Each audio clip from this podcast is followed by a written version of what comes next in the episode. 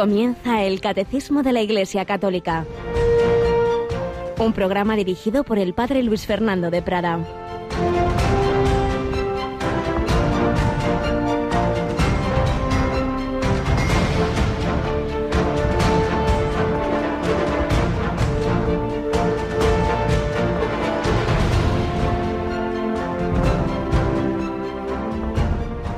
Mi alma te ansía de noche, mi espíritu en mi interior madruga por ti.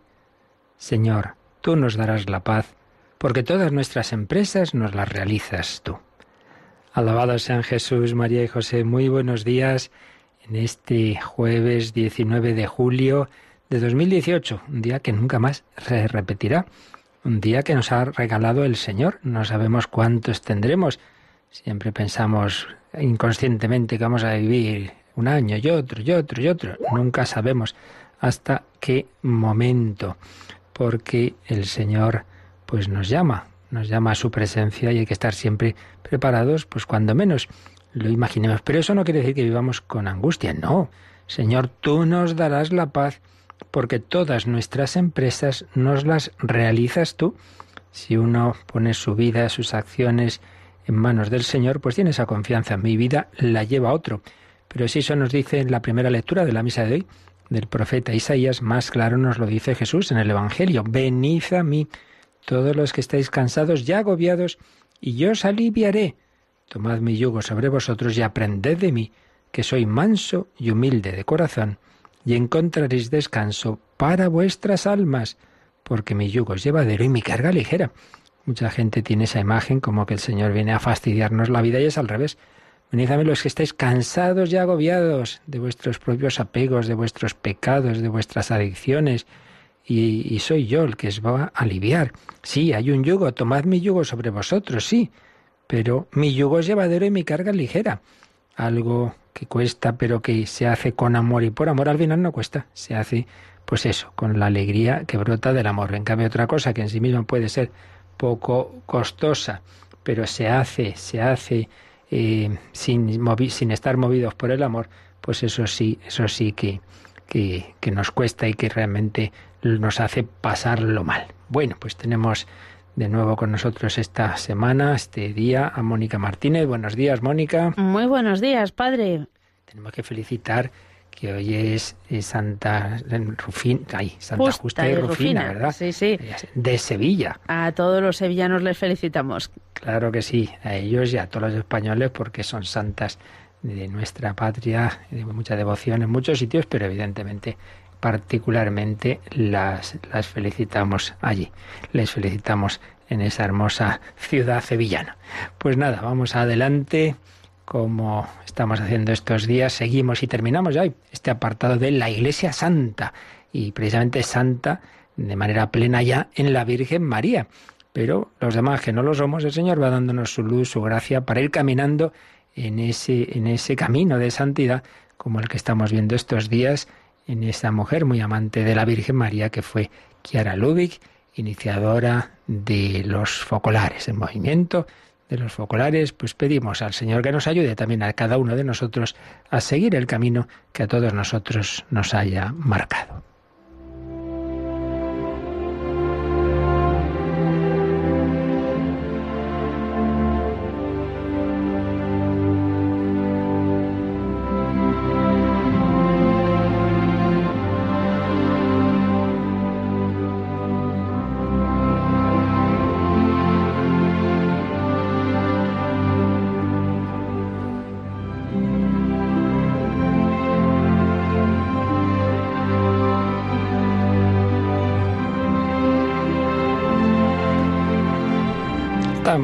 Viendo cómo el Señor fue dando una serie de indicaciones a ese camino de vida espiritual que fue marcando esa joven italiana Chiara Lubick.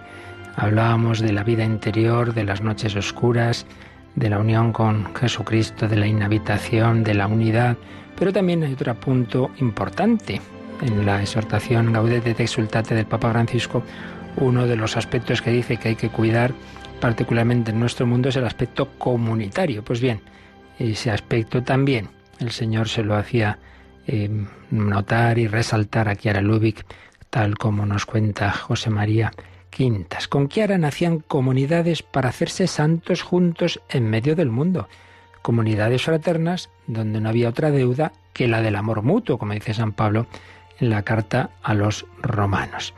Podemos ver en una carta a un sacerdote, el padre Bonaventura, que acababa de pasar por un periodo de dudas, que sentía, sentía un vacío interior, pero había vuelto a encontrar la unión con Dios.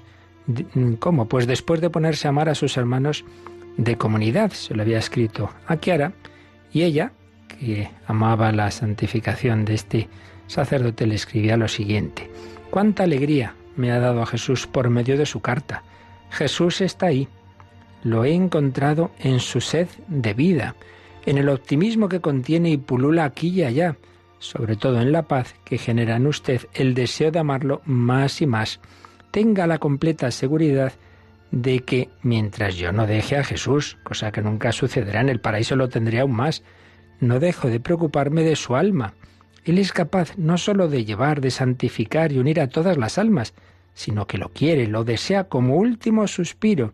Sí, Padre, esa íntima insatisfacción era la voz de Dios, o mejor, una permisión de Dios. Jesús le hacía sentir lo que significa vivir sin amar. Los que están absortos en su soledad siempre están hastiados porque en sí mismos encuentran la nada. Pues en efecto hay que distinguir la soledad sonora que decía San Juan de la Cruz, esa soledad que es hacer el silencio de las cosas mundanas.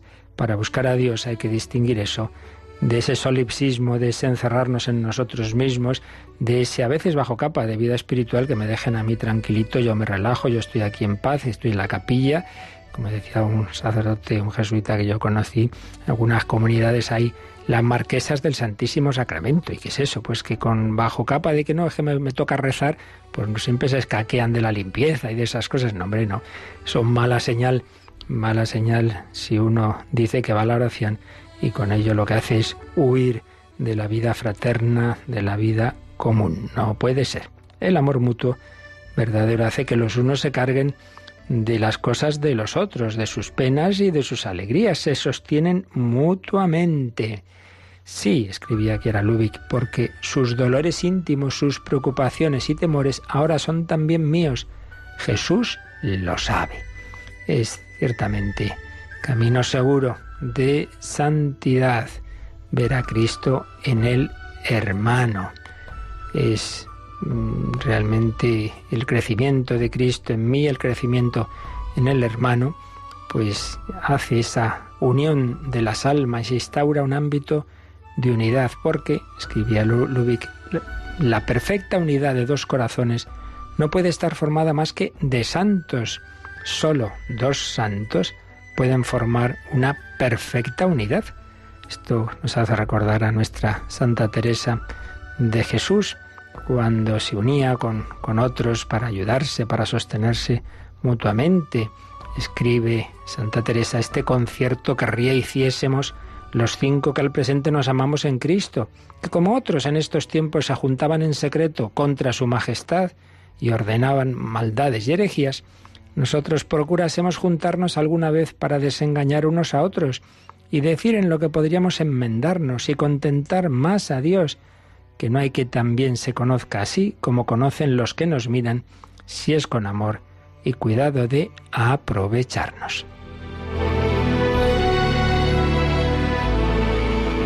Así pues, camino de santidad en común, con almas puras, mortificadas, pobres, así instaba a tres franciscanos de Asís, que era Ludwig. Gozad de vuestra unidad, pero por Dios y no por vosotros. Santa Catalina nos exhorta a amar a Dios por Dios, al prójimo por Dios, a uno mismo por Dios, nunca por nosotros. Incluso la unidad, que es nuestra santidad, debemos amarla por Dios. Porque donde hay unidad, allí está Jesús. Estrechad vuestros jóvenes corazones y haced un solo corazón, el corazón de Jesús. Sed el auténtico focolar de Asís, ese ese hogar de fuego focolar, sed el auténtico focolar de Asís. Llevad siempre ese fuego encendido entre vosotros tres y no temáis morir. Ya habéis experimentado que la unidad exige la muerte de todos para dar vida al uno. Sobre vuestra muerte vive la vida, la vida que sin que lo sepáis vivifica muchas almas. Lo ha dicho Jesús, por ellos me santifico yo. La oración sacerdotal de Juan 17, que tanto marcó, como ya veíamos en días anteriores, esa espiritualidad de Chiara Lubick.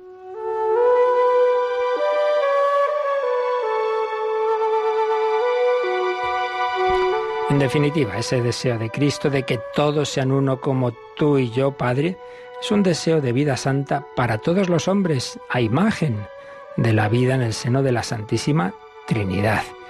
Y eso pues estamos llamados a vivirlo en comunidad de una manera o de otra, sea en este caso en movimientos los foculares, sea en las parroquias, sea en las familias, pero no cabe una santidad cristiana individualista. La unidad, escribía aquí a que es el gimnasio de la santidad. Y le escribía a una religiosa, amaos y lo habréis hecho todo. Y amándoos entre vosotras, aprendéis a amar de igual modo a todas las hermanas. Jesús debe darme esta gracia. Abre, Jesús, el corazón de estas dos pequeñas esposas tuyas y escribe en ellas tu testamento, el que pronunció al Padre. Padre Santo, que sean uno como nosotros. Luego, séllales el corazón y hazlas depositarias de tus últimas palabras, síntesis perfecta de la caridad, y haz que pasen por el mundo gritando por doquier con su santidad que ningún ideal es más bello que realizar en esta mísera tierra el deseo de un Dios que muere de amor por nosotros.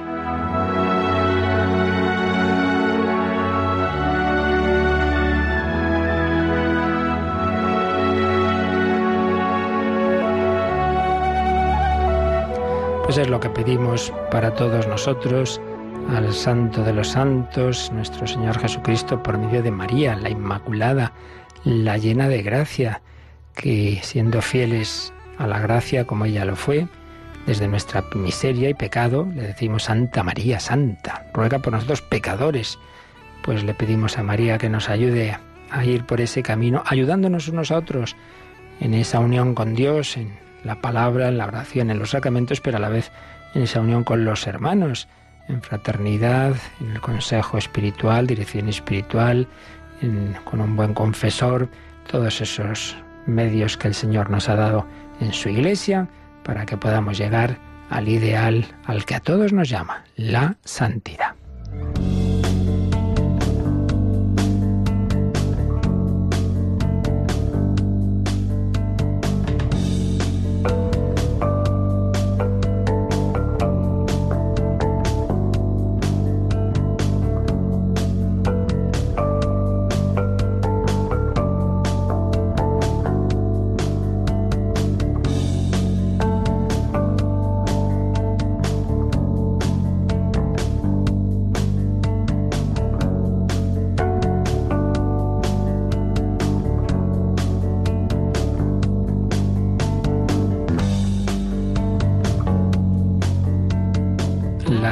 Santidad. Nota de la Iglesia, propiedad esencial. La Iglesia es una, santa, católica y apostólica. Pues bien, hemos estado viendo estos días los números del catecismo que nos hablan de esa segunda nota de la santidad.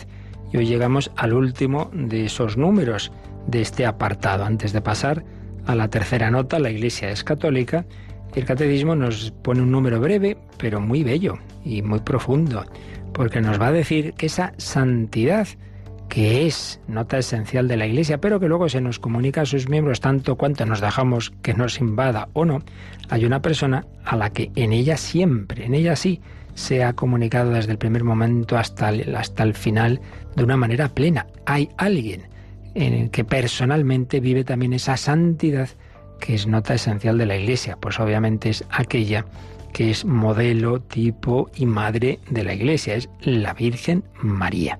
Todos los demás, pues bueno, vamos caminando hacia una santidad que de entrada no tenemos, al revés, partimos del pecado original y tantas veces de tantos otros pecados y confiamos en que por la misericordia divina y con su gracia, pues el Señor nos vaya uniendo a Él, nos vaya purificando y lleguemos al final a esa santidad. Y si no hemos hecho lo que tenemos que hacer en el momento de la muerte, aún nos queda algo que hacer, pues esa tarea se consuma en el purgatorio. Pero hay alguien en que sí, desde el principio y hasta el final de su vida esto se ha cumplido perfectamente. Una obra maestra que le ha salido así, sin ningún problema, al Espíritu Santo. Y es la Virgen María. Pues bien, es lo que nos dice el último número de este apartado sobre la santidad de la Iglesia, el número 829. Así que, Mónica, vamos a leer este numerito. La Iglesia en la Santísima Virgen llegó ya a la perfección, sin mancha ni arruga. En cambio, los fieles cristianos se esfuerzan todavía en vencer el pecado para crecer en la santidad. Por eso dirigen sus ojos a María. En ella la Iglesia es ya enteramente santa. Pues está clarito en estas breves frases. Eh, primero, la Iglesia en la Santísima Virgen llegó ya a la perfección, sin mancha ni arruga. Eso de sin mancha ni arruga está, ya lo veíamos en la carta de San Pablo a los Efesios, cuando dice que Cristo pues ha hecho así a su esposa la iglesia, inmaculada, sin mancha ni arruga, en sí misma, lo que es la iglesia en cuanto esposa de Cristo, en cuanto presencia en la tierra de Cristo y de su Espíritu Santo, pues ya hemos visto, esa iglesia en sí misma es santa, pero sus miembros lo somos tanto cuanto pues nos dejamos mm, llevar y mover por la vida de la iglesia, pero tanto cuanto nos dejamos en cambio mover por el espíritu mundano o nuestras propias inclinaciones torcidas y heridas por el pecado original y los demás pecados y, y por las tentaciones del maligno, pues en, tanto cuanto nos dejamos mover de todo eso, de esos enemigos del alma, pues en ese caso, digamos, no estamos viviendo la vida de la Iglesia, hasta el punto de que uno puede ser teóricamente y jurídicamente, digamos, totalmente miembro de la Iglesia y creer todo lo que dice la Iglesia, pero si no vive en gracia de Dios, pues estará en el cuerpo de la Iglesia, pero no en su alma, no está en su corazón, no tiene la plena unión con la Iglesia, porque implica también tener su espíritu, el Espíritu Santo, y la persona que no vive en gracia, que vive habitualmente en pecado, pues eso, no, no, no tiene, ha echado de su alma la Santísima Trinidad. Pero si eso es así en nosotros, que, que siempre hay una, una imperfección de no vivir hasta el final eh, que Dios va santificando a la persona e incluso los santos pues lo son digamos al final de su vida pero partiendo siempre de una situación de imperfección o incluso de pecado al menos el pecado original. En cambio en la Virgen María desde su concepción está llena del Espíritu Santo. Y es, digamos la, la realización perfecta de lo que Dios quiere con la humanidad. La realización plena de lo que de lo que es la Iglesia, la Iglesia en sí misma santa, bueno, pues en María lo es. En María es ya enteramente santa. Mientras que en los demás, pues el Señor va haciendo esa obra. Y mm, es al final de la vida y es en el cielo donde se consuma esa santidad. Pero en la Virgen ya, ya estaba eh, desde el inicio esa plenitud de santidad y en ella pues ya se cumple.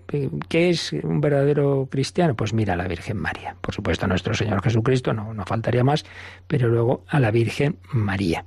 Es el modelo de santidad. La Iglesia, la Santísima Virgen, llegó ya a la perfección sin mancha ni arruga. En cambio, los fieles cristianos, dice, se esfuerzan, se esfuerzan todavía, todavía en este mundo, en vencer el pecado para crecer en la santidad. Pues sí, ya lo recordábamos, pues que decimos, no nos dejes caer en la tentación. Tenemos tentaciones, perdona nuestras ofensas, pues lamentablemente caemos al menos en, en, faltas veniales, pequeñas, a veces graves. Estamos en lucha, estamos en lucha, estamos en combate. Los fieles cristianos se esfuerzan todavía en esta, en esta vida hay que estar luchando. Hasta el final, hasta el final. La palabra agonía significa lucha. Hasta el final, una persona fiel a Dios, muy santa, y, lo vemos en la vida de algunos santos que en la agonía han tenido grandes tentaciones. El demonio ha hecho el último esfuerzo, a ver si lo consigo al final. Pues sí, hay que luchar. Bueno, pero no hay que asustarse, porque contamos con grandes medios, grandes armas que nos da el Señor, ante todos los sacramentos. es mucho más fuerte el poder del Espíritu Santo en la confesión, en la Eucaristía, que el poder del demonio. No, no hay que tener ningún miedo. No hay que tener miedo si contamos con las armas de Dios, si nos unimos a Él, si nos unimos a la Virgen María. Ahora, claro, si uno se hace autosuficiente, si uno va prescindiendo de lo que... Entonces sí, entonces el demonio nos puede, sin ninguna duda. Pero con el Señor, con los medios de la Iglesia, con los hermanos, también muy importante. Eh, decíamos antes, ¿no? Yo santo por libre, pues y a mí nadie me dice nada y nadie me corrige y no eso de confesor fijo y director espiritual quita quita que te dice lo que tienes que hacer y no sé bueno pues ahí mal camino pero por un camino de humildad y de y de dejarnos ayudar mutuamente sin duda que el Señor va haciendo su obra y con ello, para ello contamos con la Virgen María. Por eso decía Santa Teresita una cosa muy simpática. Decía, nosotros tenemos una ventaja sobre la Virgen María y es que la Virgen María no tenía otra Virgen María que le ayudara. Pues es verdad, es verdad. Nosotros contamos con el Señor y con la Virgen María. Bien, el catecismo mm, cita, como ha hecho en muchos de estos números sobre la Iglesia, lo que nos ha leído Mónica de este número 829 está tomado de la Lumen Gentium, en la gran constitución dogmática sobre la Iglesia, que nos habla también de la Virgen María. Entonces vamos a detenernos hoy un poquito en ver algunos de esos textos del Vaticano II y lo que nos dé tiempo también de otros textos de los papas que han luego vivido y aplicado ese Concilio Vaticano II, cómo nos han hablado de este tema, cómo nos han hablado de la santidad de, la Virgen María. Eh, la Constitución Lumen Gentium, como digo, la, principal, la más importante del, del Concilio Vaticano II, tiene ocho, capítulos y precisamente el, octavo capítulo es sobre la Virgen María. Nos habla de la Virgen en relación a, Jesucristo, la Virgen María en el misterio de Cristo, el, papel de la Virgen en, la obra de la salvación, María en la Anunciación, en, en, la vida oculta, en la vida pública, después de la ascensión, pero luego nos habla de la Santísima Virgen y la Iglesia. María en relación con la Iglesia. Y aquí es donde nos encontramos números que tienen que ver con este tema de la santidad de la Iglesia. El número 63 dice así, salto alguna cosa, pero lo esencial lo leemos. La Virgen Santísima, por el don y la prerrogativa de la maternidad divina, ya sabemos que es la principal verdad que creemos de María, que es Madre de Dios. Todas las demás verdades y privilegios son en función de ella, porque iba a ser Madre de Dios, es inmaculada, es atraída a un amor virginal, que ha sido y es Madre de Dios, su cuerpo no queda en el sepulcro, sino que se asunta a los cielos, etc. La Virgen Santísima, por el don y la prerrogativa de la maternidad divina, que la une con el Hijo, y por sus gracias y dones singulares, está también íntimamente unida con la Iglesia. Está unida con Cristo, que es la cabeza del cuerpo místico, está unida con la Iglesia, los miembros de la Iglesia. Como enseñó San Ambrosio, la Madre de Dios es tipo de la Iglesia, en el orden de la fe, de la caridad y de la unión perfecta con Cristo. Es tipo de la Iglesia quiere decir, oye, ¿qué es lo que tenemos que hacer los cristianos? Unirnos con Dios, en la fe, la, caridad, en uniéndonos con Jesucristo. Pues mira cómo, cómo vivió María. Es el modelo, es el ejemplo, es el tipo. Pues en el misterio de la Iglesia, que con razón es llamada también Madre y Virgen, precedió la Santísima Virgen.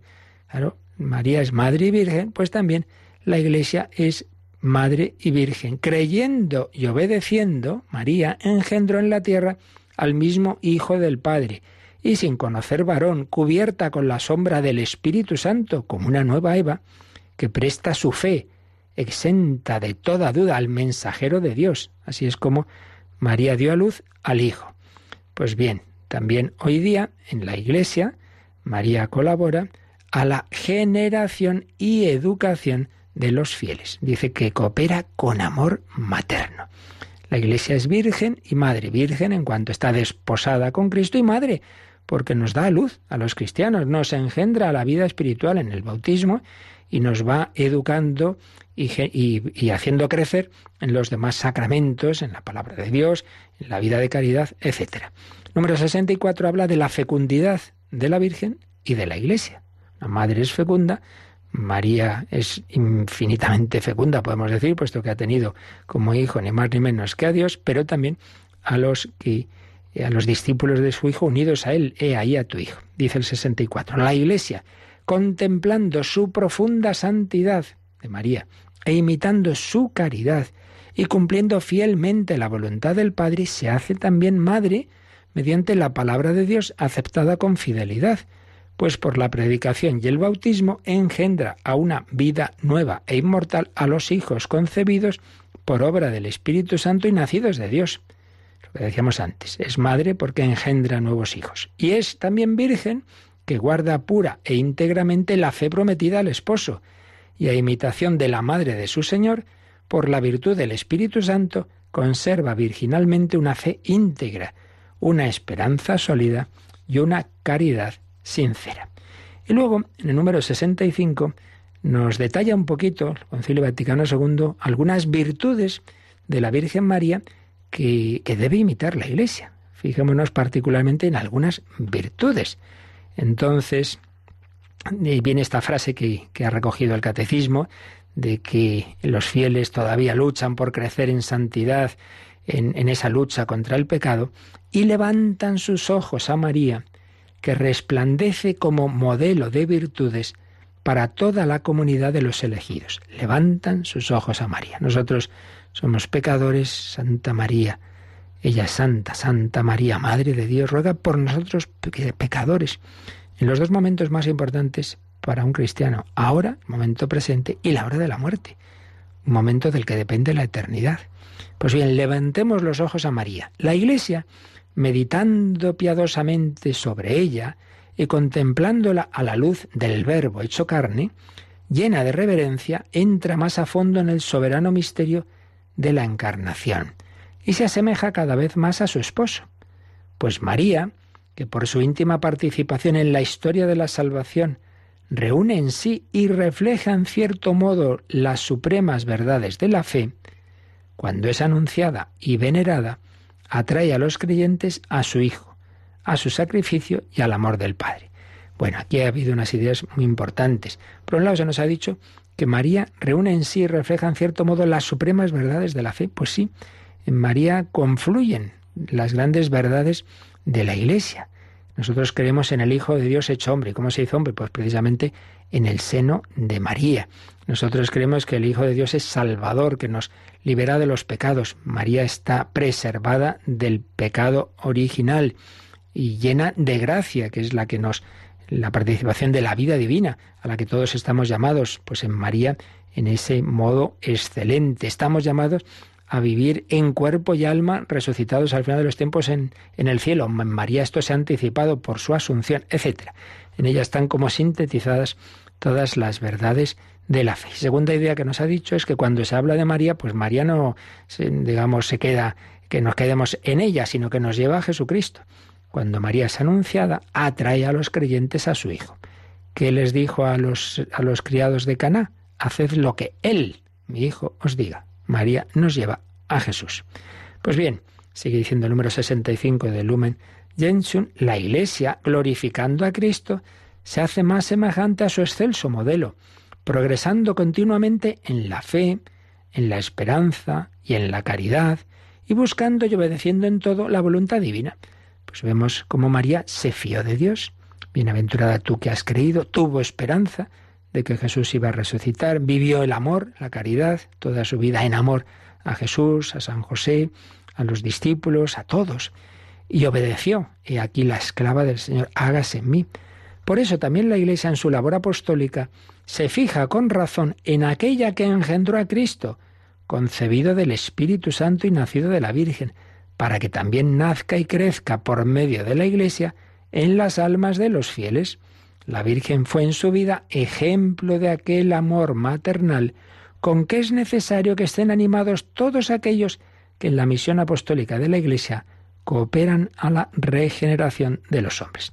Pues aquí hay otra cosa muy bonita y muy práctica, donde decimos la Santa Madre Iglesia. Bueno, eso no debe quedarse en una cosa así abstracta. Quiere decir que todos aquellos que en la Iglesia y colaboramos, pues, ministerio apostólico, sacerdotal, catequesis, eh, cáritas, todo lo que sea. No basta con hacer las cosas, hay que hacerlas con amor materno. A ver, ¿qué quiere usted esto? Vale, muy bien, hasta luego. Hombre, no, con amor materno. en la Iglesia, que reflejes que la Iglesia es madre como la Virgen María. Por eso dice que todos aquellos que trabajamos en la Iglesia es necesario que estén animados de aquel amor maternal, el amor maternal de la Virgen María.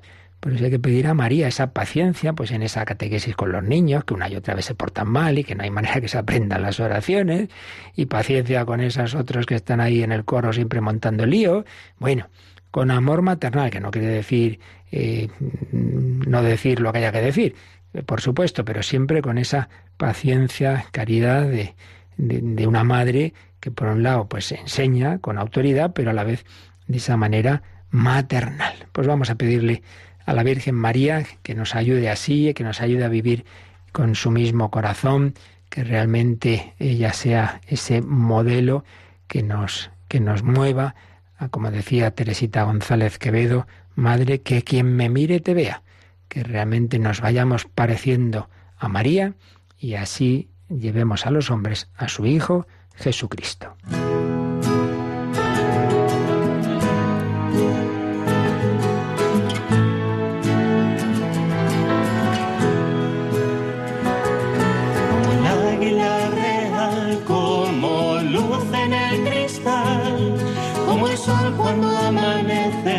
Como el mar, como la vida al pasar,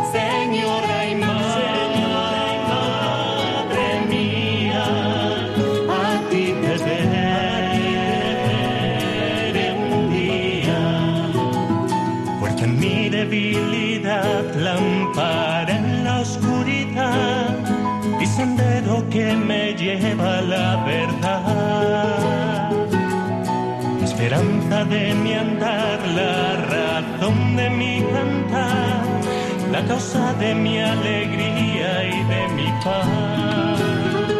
Así eres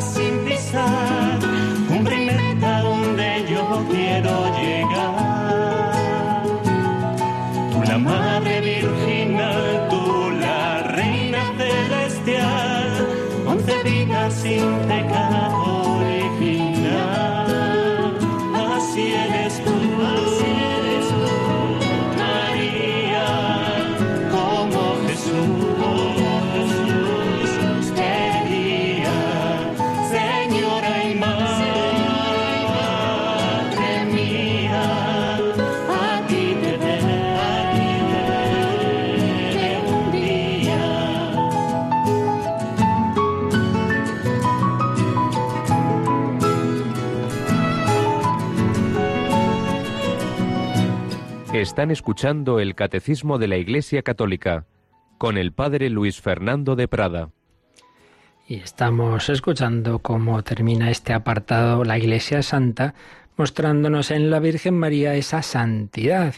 En María ya la Iglesia es santa. Hemos visto algunos de los textos del Vaticano II, de la Lumen Gentium, pero el propio catecismo nos indica un par de números eh, que están más adelante en el catecismo que tienen que ver con lo que aquí nos ha enseñado. Antes de, de nada vamos a leer esos dos números, esos números marginales. Siempre es bueno relacionar las diversas partes del catecismo porque nos hacen ver la coherencia de nuestra fe, de nuestra doctrina católica.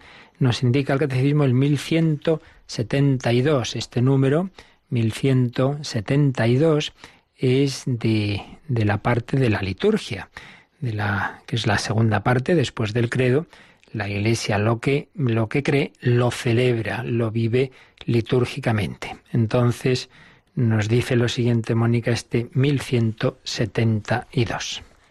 En la celebración de este ciclo anual de los misterios de Cristo, la Santa Iglesia venera con especial amor a la bienaventurada Madre de Dios, la Virgen María, unida con un vínculo indisoluble a la obra salvadora de su Hijo. En ella mira y exalta el fruto más excelente de la redención y contempla con gozo, como en una imagen purísima, aquello que ella misma, toda entera, desea y espera ser. Hay un principio importante en la teología litúrgica que es les orandi, les credendi, les credendi, les orandi, es decir, aquello que creemos, les credendi, lo convertimos en oración. Lo que creemos en la fe, pues lo llevamos a la liturgia y viceversa. Aquello que la Iglesia en, los siglos ha celebrado, ha rezado, pues es indudablemente algo importante en nuestra fe. Les credendi, les orandi, les orandi, les credendi. Pues bien, si estamos diciendo que María tiene un papel muy importante en la obra de la santificación, que es modelo de la Iglesia, que en ella vemos el fruto más excelente de la redención de Cristo, pues es obvio que eso tiene que reflejarse en la liturgia de la Iglesia. Por eso, ¿qué es lo más importante de la liturgia? Pues obviamente la Santísima Trinidad, a la que siempre glorificamos. Eh, en su nombre empezamos y acabamos las celebraciones, en el nombre del Padre y del Hijo y del Espíritu Santo que celebramos de las obras de Dios el misterio pascual, que Dios nos ha salvado, haciéndose hombre en Jesucristo, muriendo y resucitando por nosotros. Eso siempre será el centro, por tanto, lo más importante de la liturgia, pues es siempre la Pascua, la Pascua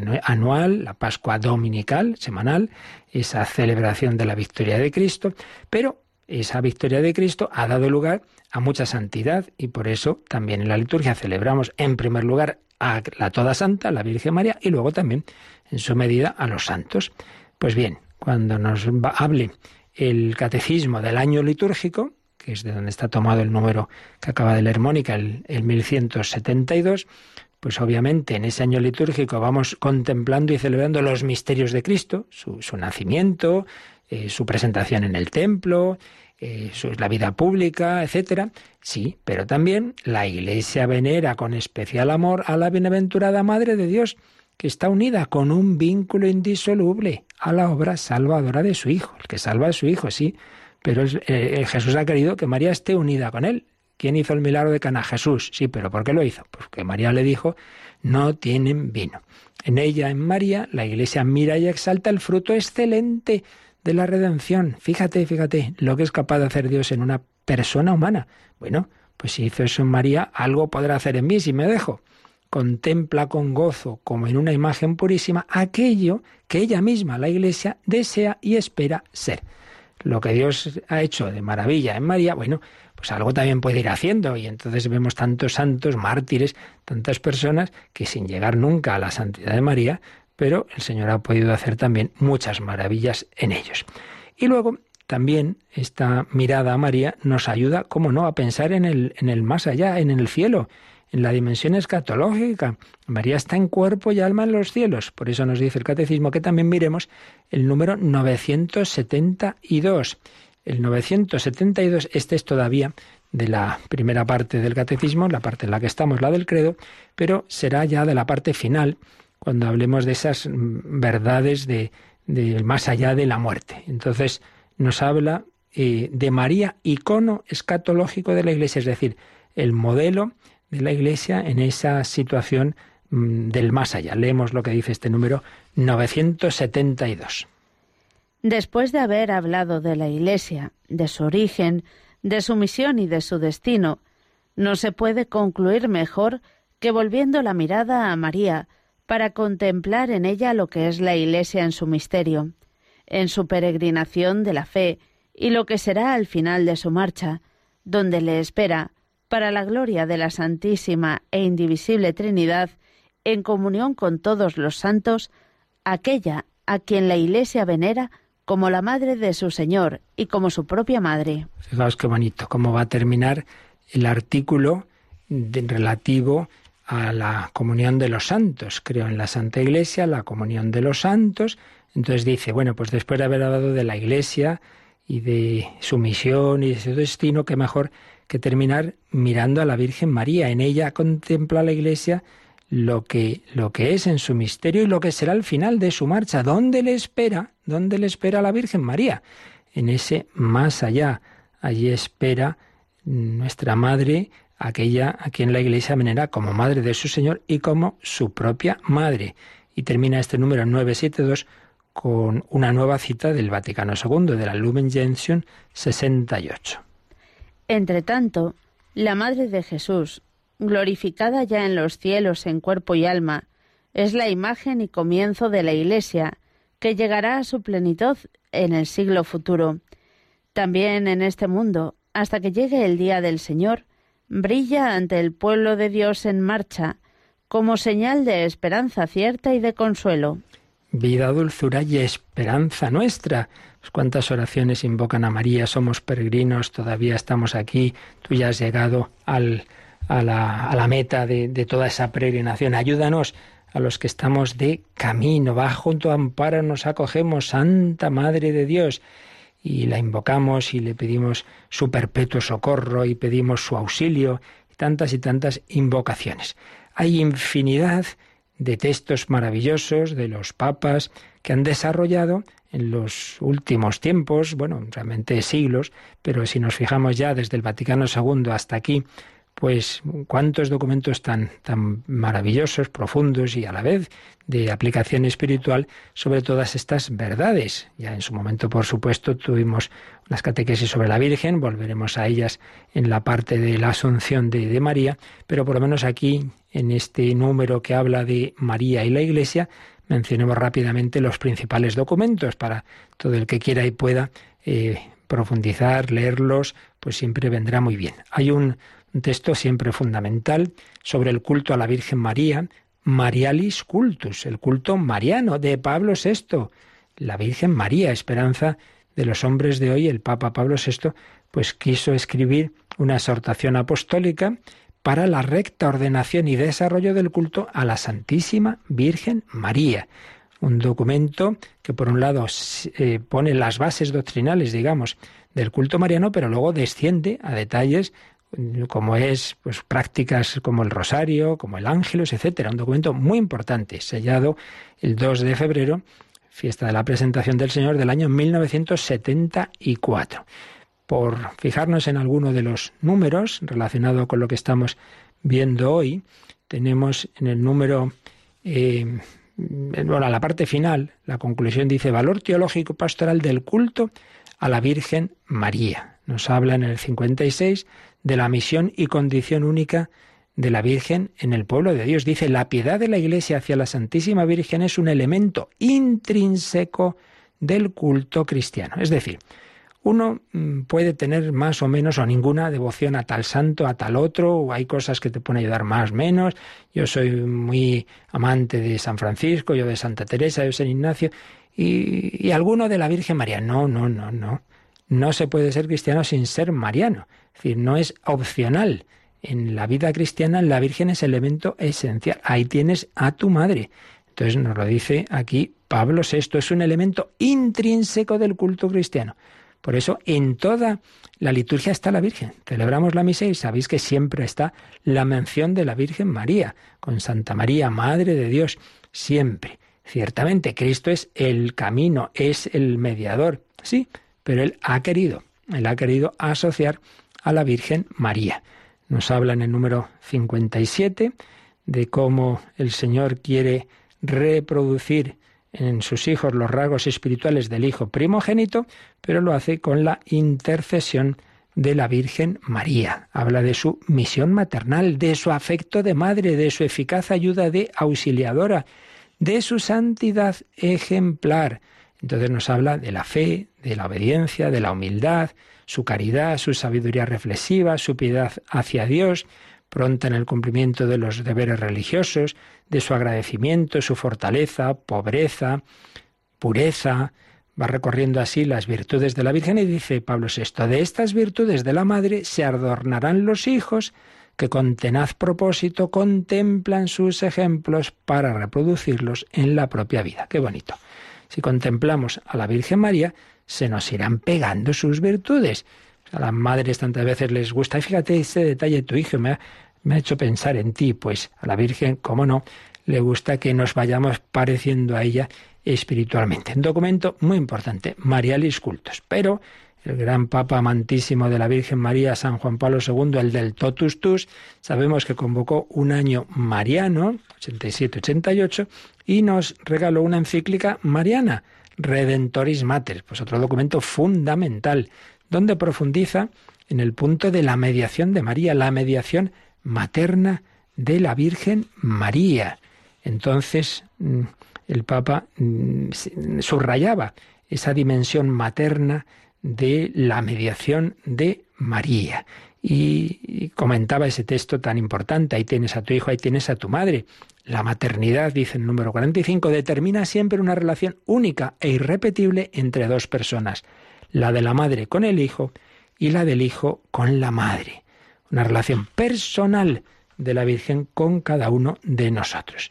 Papa Benedicto XVI, todas sus encíclicas y pues siempre al final las aplicaba aquello de lo que trataba a la Virgen María. Por ejemplo, la encíclica sobre la esperanza, Espesalvi, termina con unos números bellísimos sobre María, estrella de la esperanza.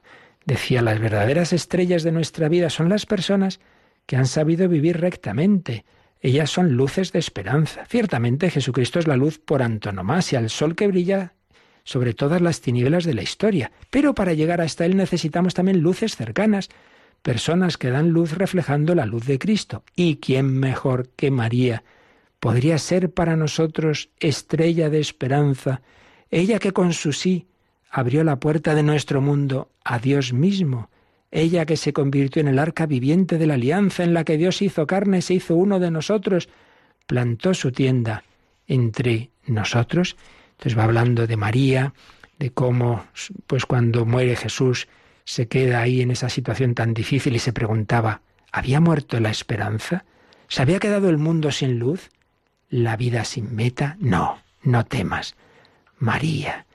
Y acaba invocando a María que está con los discípulos en Pentecostés y ahora en la vida de la Iglesia. Tú permaneces con los discípulos como madre suya, como madre de la esperanza. Santa María, Madre de Dios, Madre nuestra, enséñanos a creer, esperar y amar contigo. Indícanos el camino hacia su reino. Estrella del mar, brilla sobre nosotros y guíanos en nuestro camino. Y mm, el Papa Francisco, pues también en todos sus documentos, preciosos textos sobre la Virgen María. Vamos simplemente a leer en el, precisamente en la exhortación sobre la santidad en el mundo actual, Gaudete te exultate, pues también al final, en el número 176, dice lo siguiente. Quiero que María corone estas reflexiones porque ella vivió como nadie las bienaventuranzas de Jesús. Ella es la que se estremecía de gozo en la presencia de Dios, la que conservaba todo en su corazón y se dejó atravesar por la espada. Es la santa entre los santos, la más bendita, la que nos enseña el camino de la santidad y nos acompaña. Ella no acepta que nos quedemos caídos y a veces nos lleva en sus brazos sin juzgarnos. Conversar con ella nos consuela, nos libera y nos santifica. La madre no necesita muchas palabras, no le hace falta que nos esforcemos demasiado para explicarle lo que nos pasa. Basta mostrar, musitar, perdón, una y otra vez. Dios te salve, María. Pues así terminamos esta reflexión a propósito de este número del catecismo que nos recuerda que esa santidad de la Iglesia en María se cumple plenamente y María quiere ayudarnos a que también se cumpla en nuestra vida. Pues así se lo vamos a pedir una y otra vez con estas voces de los hermanos Kelly Y mientras oramos, también si queréis alguna consulta, ayer nos que había quedado una pendiente, pues rápidamente podemos atenderlas como ahora nos van a recordar.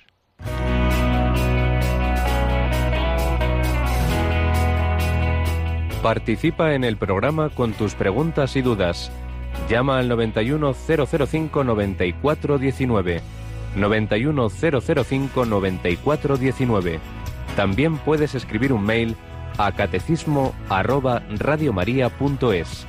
Catecismo arroba radiomaria.es.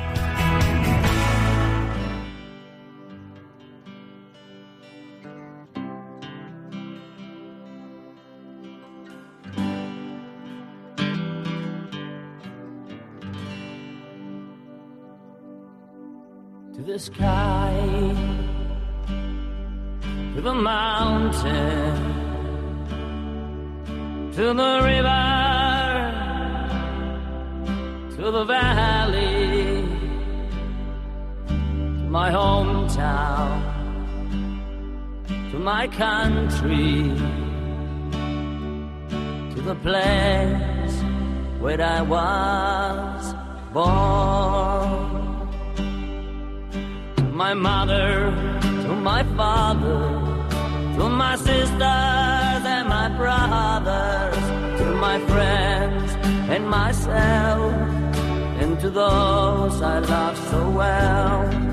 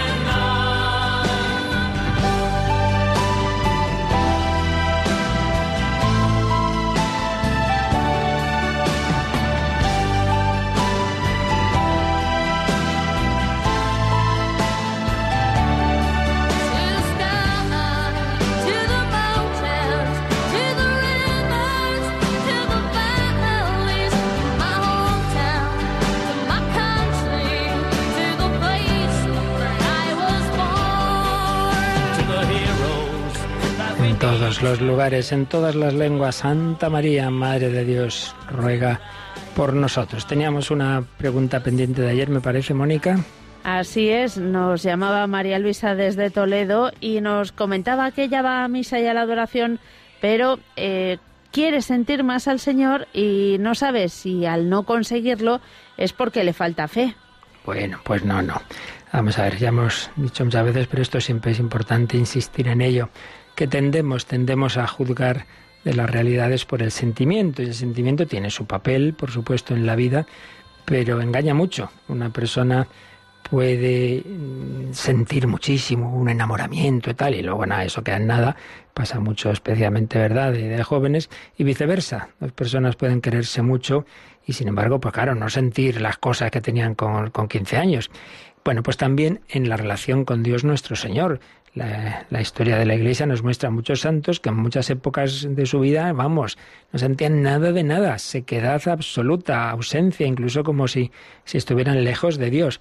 Entonces, en cualquier caso, lo que hay que hacer, lo dice San Ignacio, en la vida espiritual hay momentos de consolación, momentos en que uno se siente muy cerca de Dios, pero también hay momentos de desolación, todo lo contrario, o digamos de intermedio, de tiempo tranquilo. Y que dice, bueno, pues lo importante es perseverar.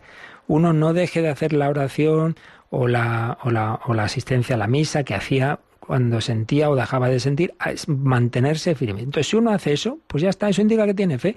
Si uno sin sentir, a pesar de todo, sigue acudiendo a la oración, a los sacramentos, pues indica que tiene fe. Por tanto, No te armes líos, María Luisa, que el Señor sabe lo que nos conviene, nos dará o no nos dará sentimiento, eso ya Él sabe que es lo que nos viene mejor, pero de ninguna manera quiere decir que porque uno no sienta al Señor es que tiene menos fe, porque repito, eso hay que pasar por ahí, todos tenemos que pasar etapas de, de sequedad, de oscuridad, el Señor purifica el alma, pero no quiere decir que no se tenga, que se tenga menos fe. ¿Qué más?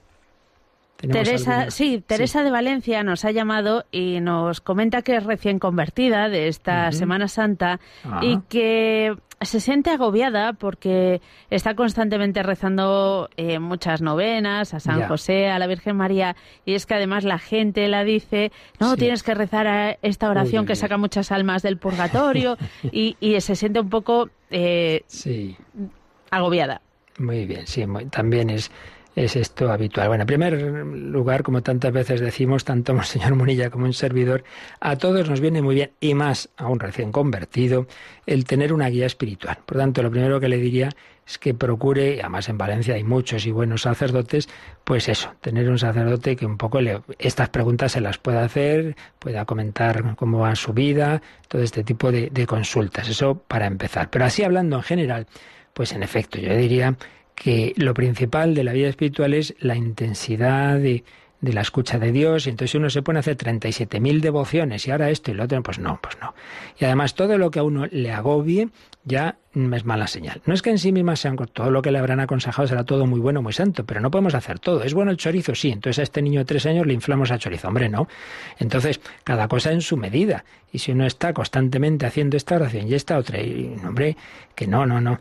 Entonces, que no, primero que no se agobie, que lo que a uno le agobia, pues eso ya no viene de Dios, por muy buena voluntad que tengan, que la tendrán todos los que le aconsejan esto, que pida consejo a una persona que la conozca, pero en cualquier caso, que no decían los clásicos, no muchas cosas, sino mucho, es decir, intensidad de vivir bien un tiempo de oración, la liturgia, pero no tropecientas devociones que al final pues lo que a uno le hacen es, es agobiarle. ¿Alguna cosa más? Sí, por último nos escriben desde nos han llamado desde Madrid, nos preguntan si la medalla del escapulario tiene el mismo valor que el escapulario tradicional, el de tela. Sí, eh, se debe primero imponer el escapulario tradicional, el escapulario de tela, y una vez que se ha impuesto el escapulario, como se debe hacer, entonces ya, según decreto de los papas, si no recuerdo mal ya de San Pío X, puede ser sustituido por la medalla escapulario que tiene por un lado al corazón de Jesús por a la Virgen del Carmen y que sustituye a todos los escapularios, al de la Virgen del Carmen y a otro. Por tanto, exactamente lo mismo, pero eso sí, de entrada hay que imponer el escapulario del, del Carmen, con el ritual que existe, que está en, en el bendicional, etcétera, pero una vez que se ha hecho así, luego ya si uno, uno puede, por comodidad, más sencillo, llevar una medalla metálica y tener en, su casa bien guardadito y en buen sitio, por supuesto, el escapulario de tela, ponérselo también está muy bien, pero que si prefiere llevar eh, la medalla, en efecto, equivale, tiene las mismas gracias e indulgencias que el escapulario de tela. Estupendamente. Pues nada, terminamos así, bajo la mirada de María, estas catequesis de la Iglesia Santa y al próximo día entramos a la siguiente nota. La Iglesia es católica. La bendición de Dios Todopoderoso, Padre, Hijo y Espíritu Santo, descienda sobre vosotros. Alabado sea Jesucristo.